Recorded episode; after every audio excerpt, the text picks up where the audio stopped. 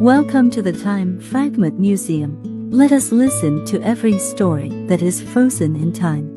What I want to tell today is In the afternoon of the cherry blossom season, Xiao Xiao, a kind girl, came to the campus alone to study under the cherry blossom tree.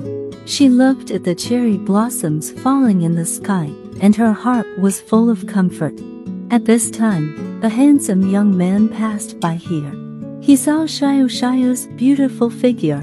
His heart moved and he asked softly, Sister Sakura, can I enjoy the cherry blossoms with you? Gaze she blushed and nodded. The young man was overjoyed. And he didn't know why. His heartbeat suddenly accelerated when facing Xiao Xiao. This was a novel experience. The two sat under the cherry tree and chatted. Xiaoxia's innocence and kindness deeply attracted the boy. The tenderness and consideration of the young man also made Xiao feel good about him. They gradually discovered that each other's existence filled the missing piece in each other's lives. This unexpected emotion blooms quietly under the cherry tree. In this way, in the season when the cherry blossoms are falling, the relationship between the two also blooms. The teenager began to visit Xiaoxia often, and the two chatted and watched movies together, enjoying the joy of this first love. However, good times don't last long and Xiao Xiao is about to immigrate abroad, which makes the two face the pain of parting.